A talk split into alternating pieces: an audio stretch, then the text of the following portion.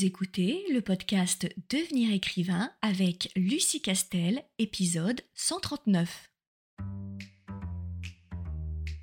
Bienvenue sur Devenir écrivain, le podcast pour démarrer et réussir votre carrière d'écrivain. Et maintenant, retrouvez votre animatrice Lucie Castel, autrice publiée à l'international, formatrice et conférencière.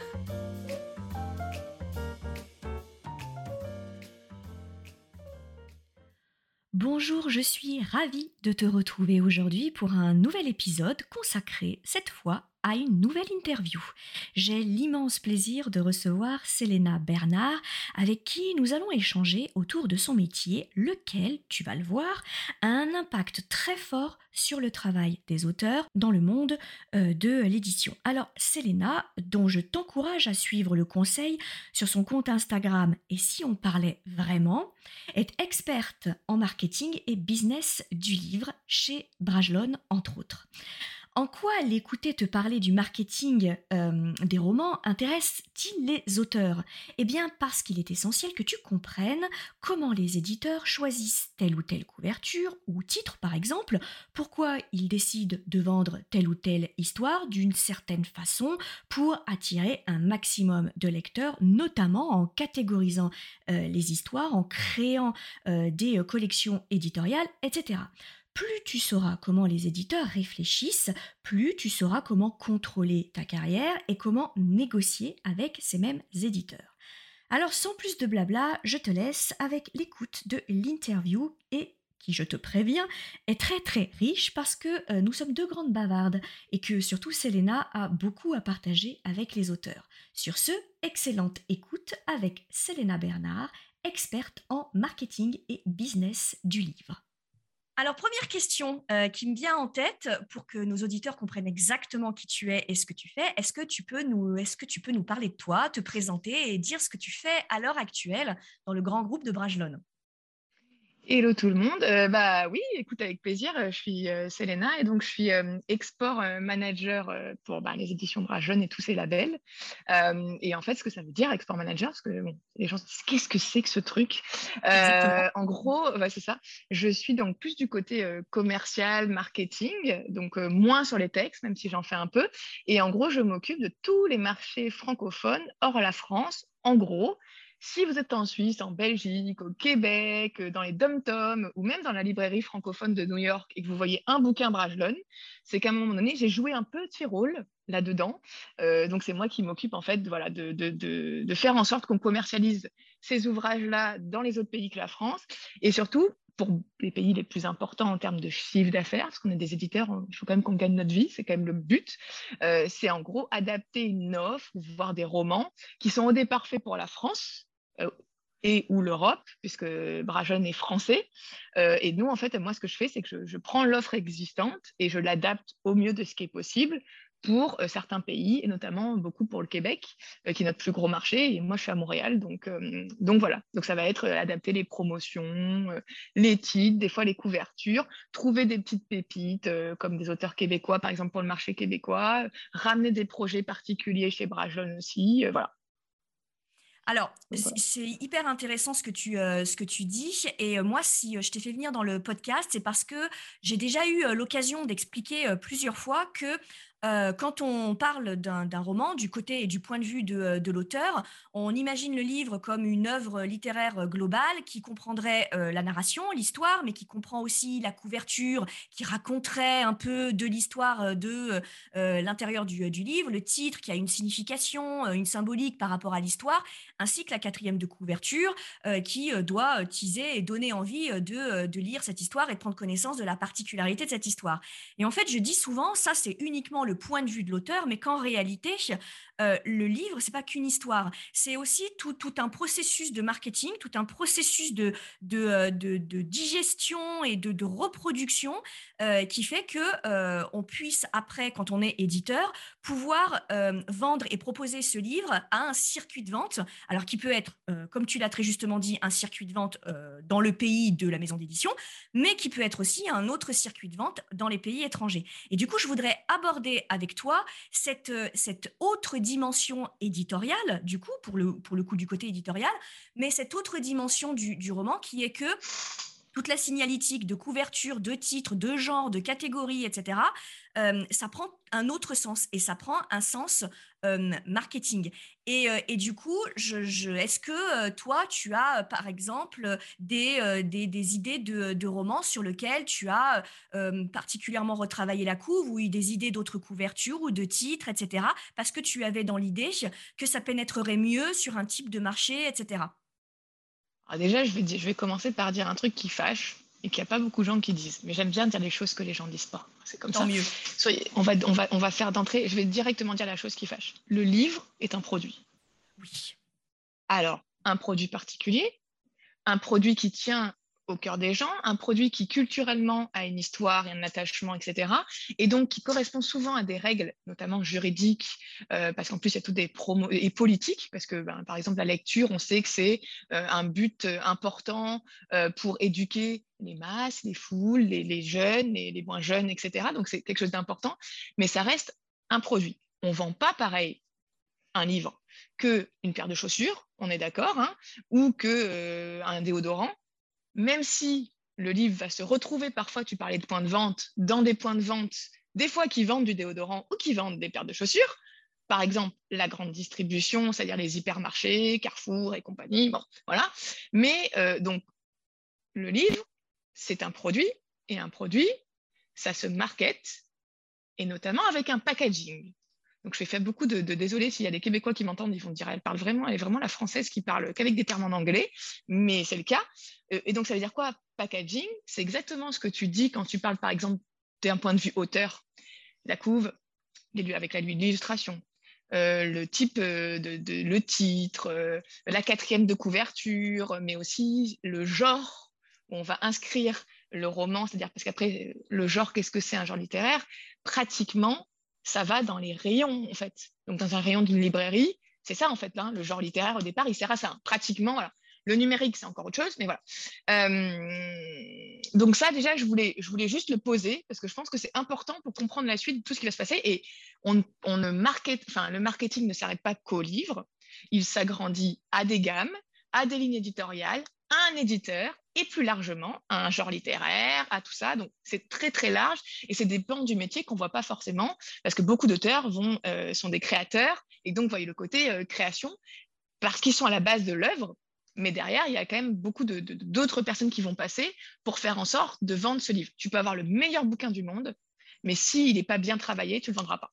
Alors, tu peux avoir une de la chance aussi, hein, euh, et, parce que voilà, mais en général, il faut un bon marketing derrière, euh, que ce soit d'ailleurs l'éditeur, savoir-faire, ou que ce soit toi-même, si tu t'auto-édites et que tu es bon là-dedans et que tu sais appuyer sur les, bons boutons.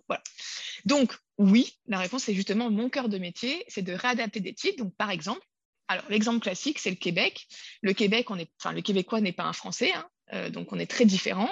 Il y a des, aussi des, des, règles différentes, euh, légales, etc., qui régissent le livre, et des règles culturelles. Et par exemple, un truc tout bête, c'est que les Québécois n'aiment pas, pour plein de raisons, avoir des titres en anglais. c'est d'ailleurs pour ça qu'on le sait, il y a toujours le truc où on compare souvent nos titres, par exemple, de, de films, euh, version française. Version... Les Français n'ont pas de problème à mettre des titres en anglais, voire ça peut, sur certains créneaux, faire tendance. Tout à fait, exactement le pire, je pense que pour un Québécois, c'est de voir qu'un Français a traduit un titre en fait, a retraduit en anglais un titre en anglais qui n'était pas le même. Je pense que ça, c'est le pire que Au cinéma, on a, on a des cas comme ça. C'est, euh, on se demande pourquoi on le, on le fait. En fait, effectivement, c'est en anglais dans les deux. Autant garder le titre euh, original. Mais effectivement, je suis d'accord. Le, genre romance, par exemple, supporte très bien des, euh, des, des, titres en anglais. Et c'est beaucoup plus sexy à la vente et au marketing d'avoir un titre en anglais, clairement. Bah, c'est ça. Et bah, du coup, à l'inverse, ici, ça te... c'est déjà normalement c'est illégal, même si bon, les éditeurs français échappent à la norme. Euh, mais en plus de ça, euh, les Québécois n'aiment pas l'anglais, donc ça bloque aussi bien les libraires, les acheteurs, parce que des fois, c'est pas que des libraires qui, achètent les, ouvrages pour les mettre en point de vente, et aussi les lecteurs. Sans compter que ben, y a des, donc, le Québec est, un, est quand même un marché bilingue. Donc quand tu te retrouves avec une couverture en anglais mais que ta couverture en français, elle est en anglais aussi, des fois, euh, tu peux aussi confondre et pas acheter la bonne version. Euh, donc, par exemple, moi, ça m'est beaucoup arrivé de faire des titres en français sur la couverture. Donc, euh, vraiment, tu vois, de, par exemple, bah, notamment la grande époque, en effet, de la littérature érotique ou du new adult, j'ai beaucoup de séries qu'on a fait traduire avec des couvertures en français. donc, par exemple, je pense à Maya Banks et À fleur de peau, la trilogie. Tu vois, il y avait Fever, Fire, on a, qu'on, a, traduit. Quoi. Donc voilà, ça, c'est des choses qu'on fait très régulièrement. Et bon, il faut changer une couverture, donc ça a un coût. Mais, mais c'est chouette. Après, on a aussi changé des couvertures en rajoutant, par exemple, s'il y avait ce qu'on appelle des blurbs ou des, tu sais, des citations d'auteurs québécois, par exemple, qu'on a rajouté sur les couvertures. Des fois aussi, on trouve des compromis hein, qui marchent partout. L'idée, c'est ça qui est le mieux. Ça nous coûte moins cher de faire, d'avoir la même stratégie partout si elle est applicable et adaptable. Et sinon, quand on ne peut pas, en effet, on fait voilà. Et après, il y a aussi le choix du type du bouquin. Euh, par exemple, là, on sort un, titre euh, québécois, vraiment. Euh, Nos déchireurs de Caroline Provoque a gagné un prix d'électrice québécoise, d'ailleurs. Bah là, par exemple, ce titre, c'est un petit bijou québécois, hein. mais c'est vraiment la littérature québécoise. Donc, on lui donne sa chance euh, et on sait qu'il y, a un énorme potentiel euh, dans les rayons québécois en papier et en numérique. Par contre, pour l'instant, en Europe, on a choisi de le faire en primo euh, numérique, donc numérique et impression à la demande. Et après, on verra comment ça fonctionne. Donc, tu as plusieurs choses sur lesquelles. Pareil, le prix. Tu peux très bien faire au Québec des, promotions à 9,95 sur des bouquins, par exemple, 9,95 dollars du coup, parce qu'au Québec, il y a un prix libre, il n'y a pas un prix fixe. Donc, du coup, tu vas jouer là-dessus. Les, les Québécois sont du coup très sensibles au prix. Là où un Français ne peut pas être, va être sensible au prix, oui, évidemment, ça fait partie d'ailleurs de tout ce qui est marketing, mais je veux dire, euh, tu vas avoir par exemple les fameuses OP3 pour deux, où tu arrives dans les FNAC ou dans les librairies à certaines époques de l'année, puis tu as plein de bouquins poche, on te dit achète deux bouquins et tu as le troisième gratuit, ou tu as une autre prime, genre en, imaginaire, on fait beaucoup ça, euh, euh, des, des marque-pages, choses comme ça. Au Québec, bah, oui, les goodies et tout, ça marche bien, mais ça n'a pas forcément un intérêt, puisque en France, on fait ça parce qu'il y a la loi langue qui fait que tu ne peux pas changer le prix du livre. Tout à fait. tu vas créer des ouvrages gratuits pour les offrir ou des primes gratuites. Et du coup, tu es obligé de faire une 3 pour 2, ce qu'on appelle une 3 pour 2, parce que tu n'as pas le choix. Bah, au Québec, par exemple, on ne va pas le faire. Donc, mes 3 pour 2, je ne vais pas forcément les mettre au Québec. Par contre, il y a des bouquins que je peux mettre à 9,95 en promotion. Ça va et souvent pareil. Donc, voilà. Les formats aussi, dans un autre genre, les formats. Euh, voilà, tu as aussi euh, des formats qui marchent mieux. Par exemple, le format poche ne marche pas très bien au Québec. Bah, quand as des, Alors qu'il marche très bien en France. Exactement. Donc, euh, par exemple, on aime le format compact au Québec à la nord-américaine. donc, par exemple, quand on a des couvertures, ce qu'on appelle tie-in, c'est-à-dire des couvertures qui ont, par exemple, on a un film ou une série qui sort. Déjà, tu peux ne pas avoir la même couverture. Là, par exemple, la dernière lettre de son amant de Jojo Moyes de l'année dernière. Au Québec, est, est disponible chez Netflix. En France, c'est Canal+. Donc, on n'a pas les mêmes couvertures parce que c'est pas les mêmes, euh, c'est pas du tout les mêmes. Euh, Et en plus, moi j'ai choisi de faire un format euh, compact, là où la France va le faire en poche, et pour des raisons qui sont soit d'aller toucher déjà un public qui préfère ça, mais aussi pour des raisons de distribution. Vu que le prix est libre au Québec, il y a des, il y a des, il y a des points de vente qui préfèrent ce type de bouquin pour faire un petit prix ou baisser le prix. Voilà. J'espère que ça répond à la question. Du coup, pardon, je parle beaucoup. Faut m'arrêter. Hein. Mais je pense que ça va intéresser beaucoup de nos auditeurs qui, euh, euh, qui ont, et c'est normal, le point de vue de, de, de, l'auteur. Et donc, du coup, quand on parle de couverture et, de, et de titres, eux, ils le raccrochent à leur histoire et, et, et, du coup, ça a un sens qui n'est pas forcément le sens euh, de, de, l'éditeur parce que du côté de l'auteur, on n'intègre pas encore, et c'est ce qu'on essaye de faire à l'ICAR, hein, d'expliquer ça, on n'intègre pas assez euh, la partie euh, marketing. Mais comme tu dis, quand un éditeur prend un livre, c'est-à-dire signe un contrat avec un, auteur et donc prend un certain nombre de risques, derrière, il faut qu'il vende le livre, et comme tu dis, c'est un produit. Donc c'est un produit spécifique avec des techniques marketing spécifiques, mais il n'empêche que ça reste un, produit. C'est la raison pour laquelle à l'ICAR, on, dit souvent faites confiance, même si c'est la mort dans l'âme. Mais quand un éditeur vous propose des changements euh, de couverture ou une couverture vraiment différente, ou vous propose de changer votre titre, c'est pas qu'il dénature le, euh, le, le livre, c'est pas du tout son intention, mais c'est que lui, il connaît ses vecteurs de vente, il connaît sa clientèle, euh, du coup, et, et il sait ce qui peut intéresser et interpeller sa clientèle et son portefeuille de lecteurs et euh, ce qui serait peut-être effectivement plus raccord avec l'histoire et l'ambiance, mais qui passerait complètement à côté du public que l'éditeur connaît. Et du coup, j'enchaîne sur cette deuxième question puisqu'on parle souvent du genre, des éditeurs spécialisés par genre, avec les, les collections. Et alors ma question c'est, est-ce que le genre préexiste à l'éditeur ou est-ce que l'éditeur, du coup, c'est lui qui définit finalement ses propres genres et qui, et qui d'une certaine façon, constitue son propre portefeuille de clients et éduque son portefeuille de, clients avec un genre ou un marketing qu'il qui, aurait créé pour répondre aux besoins de, ses lecteurs? Le genre, ça fait, ça fait partie du livre en partie. Donc j'ai envie de te dire que ça se market. Ouais. Oui, bien sûr. Euh, et notamment, euh, on voyait, alors, il y, a des, il, y a, il y a évidemment des, des, des, des, vrais genres littéraires qui existent hein, euh, et des sous-genres littéraires. Euh, après, on peut par exemple prendre vraiment les genres littéraires. Tu as le polar, as le. Je passe les genres avant ça, hein, de fiction, non-fiction, etc. Mais tu as les genres littéraires, genre l'imaginaire, la romance, le polar. Alors, la ligne blanche, déjà, bon, tu vois, qu'est-ce que c'est que la ligne blanche? On commence par voilà, donc ça, ça commence. Et en fait, dès que tu commences par plus savoir quoi, vraiment, le young adult, c'est euh, par excellence un, c'est un rayon. C'est un rayon, un rayon jeunesse, clairement. Mais on peut dire ce qu'on veut, ce n'est pas un genre qui existe en vrai. C'est un genre marketé. D'ailleurs, c'est le seul genre qui, enfin, genre, et je mets des guillemets, qui euh, donne en fait son public et pas le genre euh, réellement du contenu du bouquin.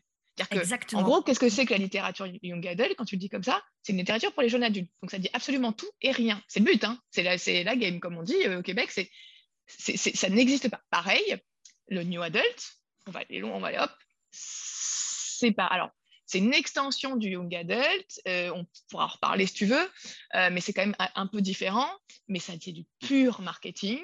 Euh, on fait, en général, quand tu fais du new, adult, tu fais de la romance. créer des genres, c'est aussi dire des choses sans les dire. On sait par exemple notamment que les, les libraires n'aiment pas forcément par exemple la romance, donc on va trouver des moyens. C'est désolé, hein, mais c'est la vérité. Et mais, mais tellement, même en France, hein, même en France. Hein. C'est ben, encore, je pense qu'au Québec, on est plus ouvert encore sur la romance qu'en France, mais c'est vrai que c'est très très compliqué. C'est très courageux aujourd'hui de se lancer sur la romance en papier et en numérique parce qu'on n'est pas forcément soutenu par les libraires, euh, par certains libraires en tout cas. Euh, donc voilà. Donc par exemple, dire que tu fais du new adult, c'est une façon de ne pas dire que tu fais de la romance. D'ailleurs, tu remarqueras que la romance, c'est un des seuls euh, genres qui n'a pas vraiment de rayon. Euh, Tout à fait. Tu peux avoir un libraire qui aime la romance ou qui se rend compte qu'il y a. Parce qu'en vrai, la romance, c'est une pépite. Si tu es libraire et que tu comprends, même si tu n'aimes pas la romance, que d'avoir un choix, de pouvoir savoir aiguiller ton public et d'avoir juste en fait un coin où tu mets de la romance. Et juste, en gros, tu, tu fidélises ce public-là qui est ultra fidèle, tu vois, qui achète beaucoup c'est pas forcément ceux qui ont plus les moyens, mais qui vont acheter beaucoup, oui. Euh, qui sont boulimiques, qui savent même mieux en fait que les trois quarts, euh, enfin mieux que, que, toi en fait, en gros, euh, en tant que libraire, je parle, hein, ton truc, ça marche tout seul en fait. Et après, c'est en plus souvent des personnes qui achètent pour leurs enfants, des fois pour leur mari, parce que je dis ça parce que c'est à 99% des lectrices, les, les, lecteurs de romance entre guillemets. donc voilà. Donc c'est une façon de ne pas dire les choses. Pareil, en young adult, tu as de la romance. Là, tu dis pas comme ça, tu fais de la romance. La bitlit, la bitlit ou la littérature de la morsure. Euh, c'est une pure invention marketing, très brillante par ailleurs. Euh, pareil, et qu'est-ce que ça cache, la bitlite Ça cache de l'urban fantasy et donc de l'imaginaire, et ça cache de la romance, paranormal romance, qui sont les deux genres les plus mal aimés en général. Exactement. Le young adult, j'ai envie de te dire, c'est pareil. Le young adult, il y a énormément d'imaginaire. Et c'est une vraie contradiction parce que, euh, arrête-moi si je me trompe, c'est une vraie contradiction parce que la romance se vend très très bien. La romance paranormale, comme tu dis, se vend très bien aussi. Ah bah oui, mais de toute façon, la, la romance, euh, c'est plus il y a quelques années, écoute, maintenant je ne sais pas si mes chiffres sont juste aujourd'hui, mais il y a que 4 ou 5 ans, ils estimaient que 80% des ventes en e-book aux États-Unis étaient de la romance. ce qui se vend le mieux aussi en tout ce qui est euh, vente à distance, donc euh, vraiment ton bouquin qu'on t'envoie, que ce soit par Amazon, 5.com ou quoi, c'est pour beaucoup de la romance. Parce que c'est des, des lecteurs qui sont passionnés par ça, qui ne trouvent pas forcément d'ailleurs leur bouquin aussi en point de vente, déjà. Euh, donc oui, ça cartonne la romance en vrai. Mais tu, souvent, les ventes vont se faire par exemple en hypermarché, plus qu'en librairie, euh, donc ce qu'on appelle premier niveau, c'est-à-dire vraiment les librairies indépendantes. Ça va se faire un peu en FNAC, par exemple, ou en toutes ces grandes surfaces spécialisées, ou Renaud euh, par exemple au Québec, ou Cultura, tu vois. Mais, mais oui, c'est en vrai, il y a un énorme public et ça marche très bien. Le problème étant, c'est que ça marche sur des réseaux, entre guillemets, de vente qui sont, euh, qu'en fait, que les, que les lecteurs eux-mêmes peuvent s'approprier facilement et peuvent faire leur achat facilement. Euh, donc ça, c'est super important, mais comme l'imaginaire. 80%, et pareil, il y a 2-3 ans, c'est 80% de tout ce qui est imaginaire qui se vend en jeune adulte, etc., c'est, enfin, pardon, tout ce qui se vend en young adult, c'est de l'imaginaire. Tout à fait. et l'imaginaire, c'est le deuxième genre le plus mal aimé. Oui, alors, maintenant, Harry Potter, le Seigneur des Anneaux, etc., a quand même fait prendre euh, Game of Thrones, etc., ont quand même fait prendre de l'ampleur, on va dire, au, à l'imaginaire. Donc, c'est quand même plus ouvert, par exemple, que, que la romance. Mais ça reste que il y a beaucoup de gens qui disent, mais l'imaginaire, c'est pour les, les, gosses. Et alors, toi, qui, es du côté, euh, toi qui es du côté éditorial, est-ce est que tu aurais une, une théorie ou une, ou une explication sur le fait qu'on a euh, des chiffres qui très clairement montre qu'il y a un véritable euh, intérêt de la part des, lecteurs sur ces genres-là. Et de l'autre côté, très clairement, au niveau de certains professionnels comme euh, les distributeurs ou les libraires, où bah, il y a une espèce d'élitisme qui fait que ah oui mais la romance ah ouais mais l'imaginaire c'est pas vraiment des bouquins c'est pas vraiment des, euh, des romans. Est-ce que est-ce que tu as une idée de, de, de, cette de la raison de cette contradiction en fait? C'est très culturel. Enfin déjà c'est très culturel par pays, c'est pas pareil. Tu as des pays qui vont être plus ouverts que d'autres à la romance. Tu vois euh, après, il y a quand même un problème, c'est que, comme tu le dis, le livre, enfin, c'est très élitiste. Tout, ce qui est euh, mass market ou littérature dite justement populaire est égal le peuple et on dit ce qu'on veut mais euh, le peuple, dans l'ancien temps, hein, on a quand même fait couper des têtes avec ça, euh, avec ce principe-là d'élite et de, monarchie, euh, la masse populaire est quand même vue, et c'est inconscient ce que je te dis, hein, c'est pas, et c'est ma théorie, et bon, il y a quelques personnes qui la partagent intériorisé, C'est intériorisé. C'est ça. Mais du coup, c'est, il faut quand même que tu, si tu fais un écrit, mais, mais beaucoup d'auteurs aussi. En vrai, je trouve ça dingue. Tu vois, il y a des auteurs qui finissent par être des grands alors pas en romance, parce qu'en romance, c'est vraiment une, une, communauté qui se tient et qui vraiment qui est très forte entre elles et qui se soutient. Euh, parce que de toute façon, elle est mal aimée, quoi qu'il arrive. Désolée de dire ça, mais c'est vrai. Euh, et pourtant, les, les, les, les, autrices et les auteurs de romances sont parmi les plus talentueux parce qu'en fait, on ne le sait pas, mais écrire de la romance est ce qu'il y a de plus dur en vrai il y a des normes très strictes à la romance que les 99% des gens ne le savent pas. Hein. Euh, la romance, euh, vraiment, euh, c'est et en vrai, toutes les, autrices, par exemple Harlequin, etc., qui écrivent des dizaines, des vingtaines de bouquins par an, en vrai, sont des, sont des, mais sont des machines de guerre. Hein. Euh, ah, autant ça, la, je l'ai souvent dit, euh, je l'ai souvent dit euh, dans, dans, le podcast et pas uniquement, mais le, le, genre de la romance est un genre qui est extrêmement codé et comme il est très codé, il est très exigeant. Et tu, fais référence très justement à la communauté de lecteurs de, de romance, qui est une communauté qui est très vorace, euh, qui, est, qui est très gloutonne, donc qui consomme énormément de, de, titres et qui est très soudée, mais par contre, elle est intraitable avec le genre. C'est-à-dire que si jamais on se permet, un auteur se permet de méconnaître les codes du genre de la romance ou de, de, leur manquer un peu de respect en les ignorant, etc., généralement, la sanction au niveau de, des ventes, elle se fait, elle se fait pas attendre. Donc, c'est quand même une communauté très exigeante et qui, comme tu l'as dit très justement, est, est, souvent bien plus connaisseuse que même les éditeurs ou même les, les auteurs sur ce, sur ce genre-là. Donc, effectivement, c'est complètement surréaliste de, penser qu'un un auteur de, roman, c'est un sous-auteur par rapport à d'autres genres, parce que c'est ah un genre clair. très regarde, Ils ont même leur propre convention. Ils leur propre convention. Et tu vois une convention aux États-Unis, tu hallucines en vrai. C'est un truc énorme. Je veux dire, c'est une, une Comic-Con, hein, version romance. C'est vraiment, c'est vraiment impressionnant. Mais c'est pour ça que ce qui m'ennuie, tu vois, par contre, et c'est c'est que par exemple, en imaginaire, alors, on n'est quand même pas super bien vu en général. Dieu merci, pas par tout le monde. C'est encore une fois, c'est des généralités. Je, Dieu, enfin, je préfère dire, tous les gens ne sont pas comme ça. Mais dans l'idée. Et par contre, moi, ce qui me fait mal, c'est de voir qu'après, il y, a y une espèce de, sous-communauté qui se mettent à l'écart et qui eux-mêmes, une fois qu'ils commencent à avoir un peu de succès, ou même qui juste veulent dire, nous, on fait du vrai imaginaire. Oui. dire qu'eux-mêmes enfin, s'auto-élite, tu vois, ils s'estiment être l'élite, oui. alors que tu devrais dire, mais en fait, tu n'as pas à prouver que tu es une élite plus qu'une autre. Enfin, justement, tu fais de l'imaginaire. Puis, en fait, faire du livre populaire, entre guillemets, n'est pas une insulte. Mais même, tu vas le voir sur les éditeurs. Dès que tu as un, éditeur de littérature dite populaire, tu te fais juger. Sauf en jeunesse, et donc on en reviendra sur justement la puissance du young adult et la littérature jeune adulte.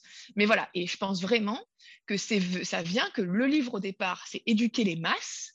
Au début, le livre a, été ce qui a éduqué les gens pendant des, des centaines d'années, tu vois. C'est ça, au début, tu n'avais que le livre et tu que la presse écrite. Et au départ, qui savait lire et écrire? Les nobles. Tout à fait. Et donc, il y a quand même un héritage de ça quand tu vois une dictature et que la première chose qu'ils font, c'est brûler des bouquins sur la place publique, il y a quand même, tu vois, tout un effet de on, éduque les masses. Et donc, si on éduque les masses avec de, et que finalement, les masses, euh, c'est de la littérature populaire, tout le monde peut le lire, et ben inconsciemment, et c'est vraiment inconscient, hein, ben, ça dérange. Tout à fait, tout à fait. Et, alors, comme tu vois, la euh, philosophie et tout, souvent, tu as quand même des gens, là, tu as des gens qui ont compris qu'il faut qu'ils la rendent accessible, tu vois, mais souvent, plus t'embrouilles, enfin, moi, j'adore la philo, mais il y a des fois, je me dis, mais, vous compliquez les choses pour rien, en fait. D'accord. Il y a ce côté très euh, littéraire, euh, voilà. Donc, bon. Je, suis complètement d'accord. Et alors du coup, je me permets de rebondir parce que on, l'a pas trop, euh, pas trop abordé ce sujet dans cette chaîne de, podcast. Donc j'en profite que, que, tu es là du coup pour qu'on fasse un petit focus sur le young adult et slash new adult de, dont tu pourras parler. Euh, j'aimerais que tu m'expliques un petit peu ce que c'est que ce euh, young adult parce que il y a euh, toute une espèce de mythologie autour de cette catégorie slash genre slash qu'est-ce qu'il y a dedans, qu'est-ce qu'il n'y a pas dedans, ce que ça recoupe exactement. Donc, est-ce que tu peux nous, nous, nous présenter un peu, un peu ça? En tout cas, le young adult à l'heure actuelle. Alors, tout le monde n'est pas d'accord hein, avec la définition, et la définition est différente en France, enfin en francophonie et en Amérique du Nord, par exemple. Donc, euh, je vais donner en tout cas celle qui est la plus populaire, et en tout cas, je vais après affiner par la mienne, mais déjà, la littérature jeune adulte, au départ, c'est une littérature qui s'adresse à une tranche d'âge. C'est-à-dire qu'en départ, aux États-Unis, 12-18, et en France, c'était 15, 14, 15, 18. Sauf qu'on s'est rendu compte que euh, cette catégorie, en fait, elle était lue par beaucoup plus euh, vieux, entre guillemets, que ça, et notamment la littérature young adult au final, et notamment, et ça a beaucoup fait, en fait, c'est Harry Potter qui est un peu, alors ce qu'on dit être un peu le début de la littérature jeune adulte, si on peut se permettre de dire ça comme ça, euh, parce qu'il y a quand même des, il y a des bouquins, c'est des bouquins qui sont passerelles en fait, qui sont passerelles entre plusieurs âges, et alors on va revenir aux pratiques de pratique.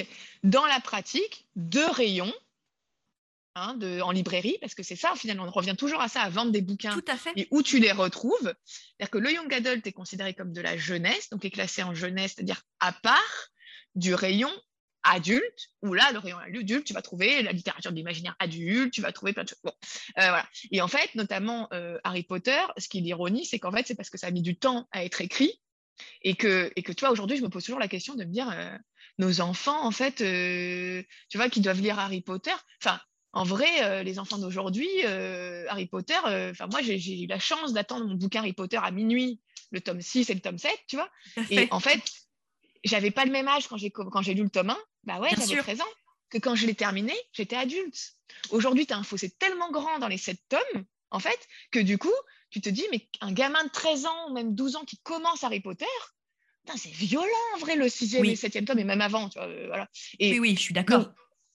C'est parce qu'en vrai, ça a mis du temps à être écrit, sauf que ça a fait émerger le fait qu'il y a des gens qui peuvent lire ce qu'on appelle de la jeunesse.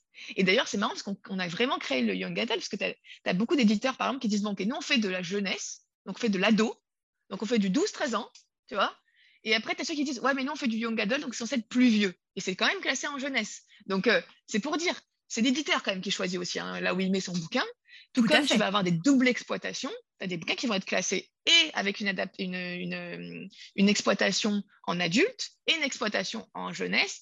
Donc, le Young Adult, ça a été une façon de trouver un compromis, si tu veux. Et notamment, le Young Adult a explosé avec euh, notamment Twilight et, par, et donc la Et après ça, la dystopie avec Hunger Games et compagnie, de genre, euh, d'ailleurs, dystopie est un genre qui n'existe pas en fait, hein. c'est un sous-genre de l'imaginaire qui s'appelle de la science-fiction, euh, sauf que encore une fois, on s'adresse au market et donc euh, c'était plus in et plus tendance de dire que tu lis de la dystopie que tu lis de la SF. Quoi. Donc, complètement, c'est du pur marketing. Surtout qu'à une époque, la SF était un peu taxée de ringarde, en fait. Donc c'était ah, beaucoup, plus, beaucoup plus glamour de dire dystopie, parce que la SF, on en était resté à Asimov, et il y avait un côté un peu has-been sur, sur la SF en plus. Ah oui, bah t'imaginais le space opéra à la Star Wars et le monsieur de 60 ans que des jeunes peuvent juger être un gars, parce qu'après c'est pas forcément un gars, mais tout comme on regarde, les Marvel et les DC, c'est le genre super-héros. C'est quoi? C'est de l'imaginaire, hein. Enfin, je veux dire, tu as quand même, enfin, tu vois, Thanos et son gant de... Enfin, tu vois, tu dis, à mon nez, c'est. Mais on sort justement ces catégories-là. Et voilà. Et c'est ça, en fait. Le young adult, c'est vraiment des bouquins. Et donc, il y, a des, règles au young adult, notamment. donc, il y a plusieurs choses. La première, et ça, c'est quelque chose qui a changé avec le new adult. Mais là, on va pas tous être d'accord, les éditeurs. Mais voilà. Mais ça, moi, par contre, c'est ma définition et j'y tiens. C'est que normalement, tu vas dans un rayon jeunesse, donc ils sont censés pas avoir de sexe de manière ouverte. C'est pour ça que, par exemple, Twilight, ils couchent ensemble, oui, quand ils sont mariés, mais la porte se ferme au moment où il... Et pourtant, elle tombe enceinte. Hein. Donc, euh, spoiler, désolé les gens, comme si vous ne l'aviez pas lu. Mais je veux dire, voilà. Et, euh, ben, la, belle ellipse, on ferme la porte. C'est ça. Et puis après, tu peux avoir des, des, altérations de point de vue, etc. Mais quand même, souvent, c'est écrit à la première personne ou à la troisième personne, mais bon, beaucoup à la première personne, souvent avec une, souvent quand même avec une, héroïne. Ça peut être aussi un héros, mais c'est quand même souvent une héroïne, et c'est toujours en focalisation interne. Ça, c'est un point de vue vraiment, euh, tu vois, euh, au niveau écriture. Pourquoi? Parce que es le but du young adult, c'est quand même de vivre des choses avec, euh, avec le héros ou l'héroïne. Et donc, vraiment, il y a une identification très forte qui doit se faire entre le lecteur et son héros et son narrateur, du coup. donc voilà. Et donc, ce, héros va vivre des choses qui correspondent en général à son âge, donc en général, ils ont 14, 15, 16 ans, euh, avec ses premiers émois, souvent, euh, ses premières choses. Et puis, du coup, c'est fait que le young adult n'est pas un genre en tant que tel, parce que là, par contre, si tu parles de genre littéraire pur et dur, le young adult, t'as tout. T'as de l'imaginaire, et dedans, tu trouves aussi bien de la fantaisie, de la beat-beat, du l'horreur, euh, que de la science-fiction, qu'on va appeler dystopie pour beaucoup, mais la science-fiction. Tu vas avoir du polar, avec du suspense psychologique. Tu vas avoir euh, de la romance, évidemment. Puis tu vas avoir des fois euh, des bouquins super durs. Enfin, tu vois, nos étoiles contraires, en vrai, c'est super dur. Hein. C'est pas. du coup, je mets à part, hein, parce que du coup, la romance, c'est pas. Enfin, nos étoiles contraires n'est pas de la romance. Hein. Quand ça finit mal, c'est pas de la romance. dans le sens classique. donc, donc, tu vas vraiment trouver de tout. donc, c'est pour ça que foncièrement, la littérature young adult n'est pas un genre en tant que tel, littéraire en tout cas. Par contre, c'est les éditeurs qui l'ont défini en catégorie, et ça permet d'être une espèce de fourre-tout finalement, qui s'adresse plus à une cible et à un lectorat, et qui peut avoir de 15 à 35 ans, tout comme 50, 60, tu as des gens qui y en lisent. Et en fait, c'est une littérature euh, populaire euh, vraiment, euh, d'aventure souvent. Euh, voilà. Et c'est vraiment, je le pense sincèrement, un genre qui a permis, que les éditeurs ont créé pour combler, on va dire, justement, des, des, genres littéraires et des récits qui sont euh, sous-représentés en librairie traditionnellement. Donc justement, on parle de l'imaginaire, la romance pour beaucoup, etc. Et le young adult, c'est aussi beaucoup un univers euh, transmédiatique, on va dire, et, multimédia, euh, avec bah, les films, les séries, tout ça, tout ça. Donc voilà. Et du coup, la question que j'ai envie de te poser pour faire le, pour faire le lien, c'est pour toi, alors j'en ai une petite idée, mais tu as peut-être une opinion différente de la mienne, mais en quoi est-ce que c'est important pour un jeune auteur de, connaître ça, c'est-à-dire de connaître euh, l'aspect euh, marketing qui, va être appliqué à son, histoire, à son univers et aussi à sa carrière euh, d'une certaine, certaine façon. Pourquoi, à ton avis, qu'est-ce que voilà, pourquoi, à ton avis, c'est important qu'on en parle aux auteurs en général et aux jeunes auteurs en particulier? Parce que c'est la réalité. Et j'ai envie de dire que même un, éditeur, même un auteur, pardon, un éditeur, je suis obsédée par les éditeurs, euh, même un auteur, pardon, qui s'auto-édite, faut qu'il ait conscience de ça, que ce soit en numérique, en papier, ce que tu veux. Hein. Mais c'est la réalité et ça fonctionne comme ça. Puis, être auteur, et là, je, pense, et je peux, je, je pense pas me tromper quand je le dis, tu en es la preuve incarnée. Tu vois, et on en parlait tantôt juste avant le podcast. Avec le temps, on se professionnalise, on apprend comment les choses fonctionnent et tu te heurtes à des réalités. C'est important de comprendre les choix d'un éditeur aussi, euh, plus généralement, hein, euh, voilà, de comprendre ces réalités pour comprendre les choix qu'il peut faire tout comme d'ailleurs, s'il veut que tu changes des choses sur ton manuscrit, et tu as le droit de dire non aussi, hein, euh, tout comme le fait de, euh, par exemple, il va refuser un manuscrit, c'est pas forcément qu'il est pas bon, c'est juste qu'il n'arrive peut-être pas au bon moment ou qu'il correspond pas à la ligne éditoriale de l'éditeur. Voilà.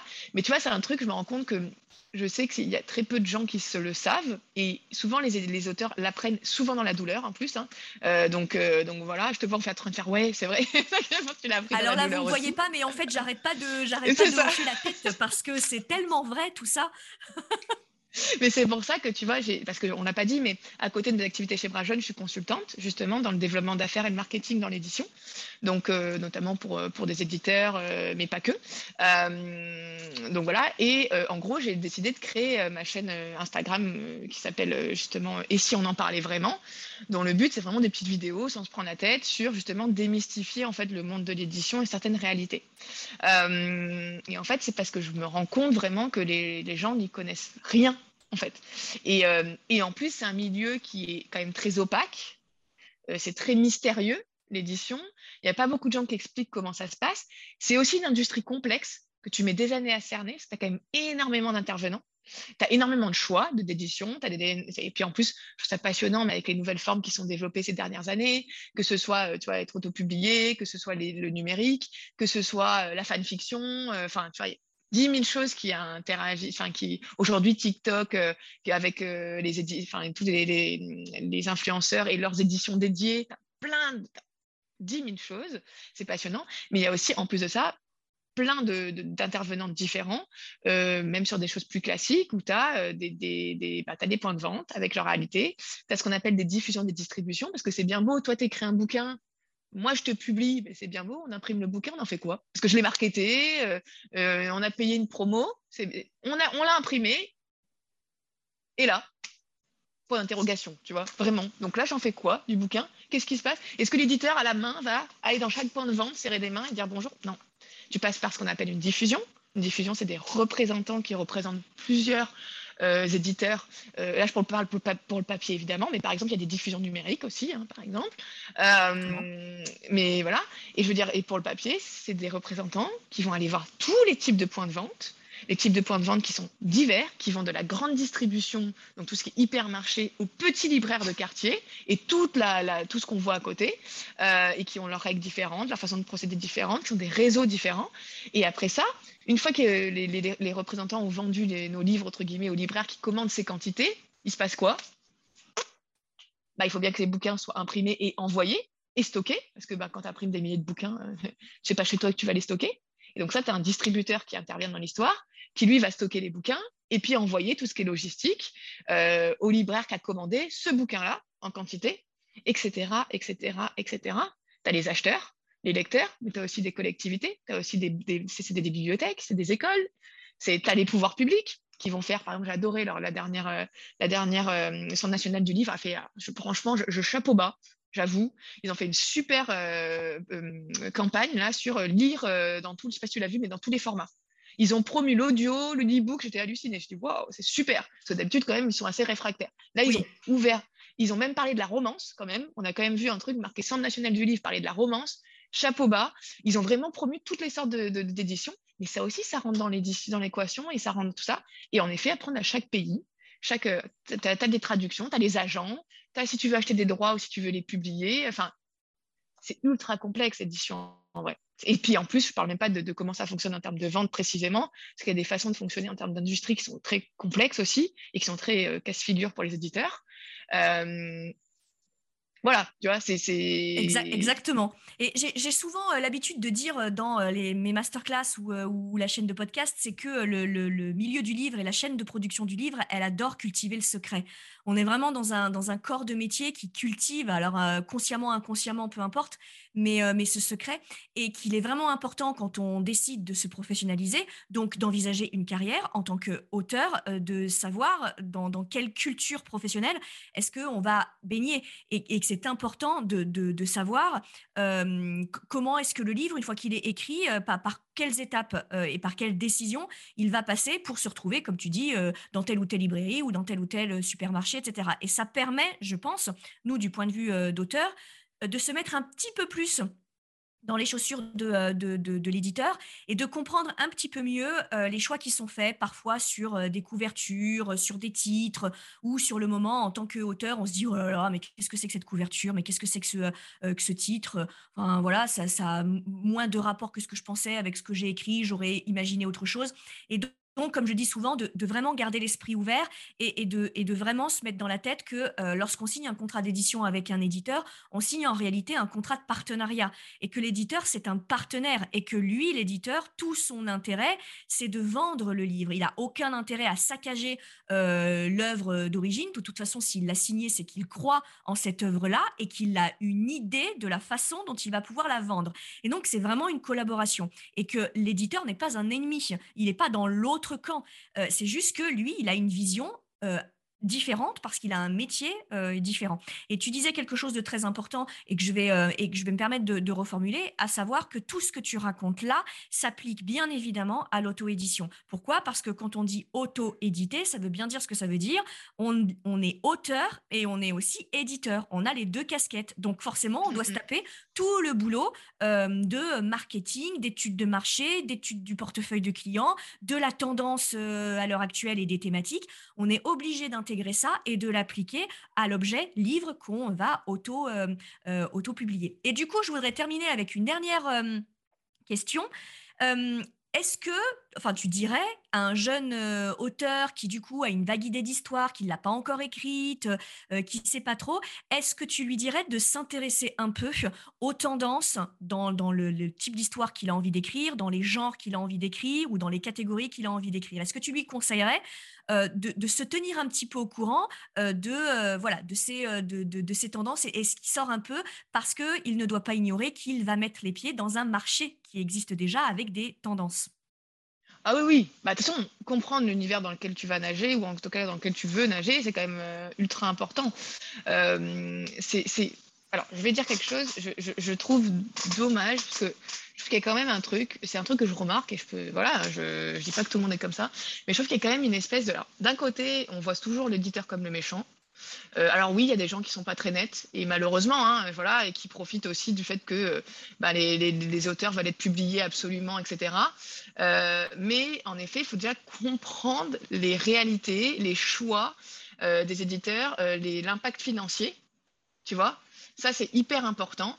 Et aussi, en effet, comprendre le marché en général. Qu'est-ce qui marche en ce moment Qu'est-ce qui pas Ça ne veut pas forcément dire qu'il faut faire toujours en fonction de ce qui se fait en ce moment. Sinon, il n'y aurait jamais de tendance qui émerge. Puis d'ailleurs, ça qui je trouve super intéressant au niveau de l'auto-édition, mais aussi de tout ce qu'on a vu, les, les, les fanfictions, tout ça émerger, c'est que ça a créé des nouvelles tendances auxquelles les éditeurs, sans le vouloir, n'avaient pas vu que ça pouvait marcher, ou juste c'était même réfractaire aussi, parce que aussi, euh, ça reste des humains hein, qui font des choix, on peut se planter aussi, hein. on fait tout pour que les choses marchent, des fois ça peut, ça peut se planter aussi, euh, c'est comme ça, c'est le, le, jeu. Euh, donc, mais en tout cas, en effet, comprendre les choses en ce moment, ça, fin, tu vois, qu'est-ce qui fonctionne bien, tu sais que tu as plus de chances d'être publié. Tu, encore une fois, je le dis souvent, hein, tu peux avoir un chef-d'œuvre qui aurait pu, euh, s'il était tombé à X, on ne sait pas, dans des identités, on est dans le multivers, ça, euh, qui tombe à ce moment-là comme ça, qui peut être un énorme best. Ça tombe des années plus tard ou des années avant, et on le voit, regarde BookTok. Le truc, alors là, la chance de BookTok, c'est quand même impressionnant. Tu as des bouquins qui ont 4 ou 5 ans, qui sont mis en avant et qui cartonnent en ce moment. alors, ils ont la chance de tomber au moment de BookTok. Donc euh, voilà, après, bon, été publié à 30 ans, si tu veux, manque de bol. Bon, après, tu as quand même des bouquins qui ont un certain âge et qui sont quand même mis en avant sur BookTok. Mais dans l'idée, tu vois, moi, je trouve ça génial. Par exemple, il y a, il y a euh, qui est une autrice, nous, qu'on a publié chez Brajlon il y a 4 ou 5 ans, avec sa série Le Prince captif. Alors, une série de fantasy en romance et du MM. Autant te dire que tu pars en librairie avec ces trois critères. ouh, c'est chaud. Euh, ça a quand même marché. Mais aujourd'hui, avec la sortie un autre bouquin de Dark Rise en Young Adult, justement, MM, parce que ça marche en ce moment, c'est la tendance, ça y est, les gens sont enfin ouverts au MM. Alors, il y a toujours eu des lecteurs MM, hein. tu vois, il y a, Bien sûr, dans les il 5 ans, il y en a toujours eu. Enfin, tu vois, et voilà, oui, voilà, c'est même un truc assez classique finalement. Mais là, en ce moment, c'est ce qui cartonne en plus grosse échelle, qui vient pourtant de l'auto-édition au départ. Et là, d'un coup, on se met à vendre en un an plus de princes captifs qu'en cinq ans, alors que le bouquin est vieux et que à date, oui, là, on va faire une nouvelle édition, Mais avant, on n'avait pas fait plus de choses qu'il y a deux ans. Tu vois, sur le bouquin, c'est un titre qu'on appelle de fond. Donc, c'est entre guillemets un vieux titre qui reste au catalogue. Mais voilà. Et donc, c'est important déjà de comprendre que ton manuscrit peut tomber à un moment qui est arrangeant comme un moment qui n'est pas arrangeant. Euh, en effet, comprendre les tendances et peut-être, en tout cas, quand tu peux, euh, on va dire, s'adapter, ça peut être intéressant. Maintenant, ça ne veut pas dire qu'il faut tout que tu fasses en fonction du marché non plus. Je dis, sinon, il n'y aurait pas de tendance.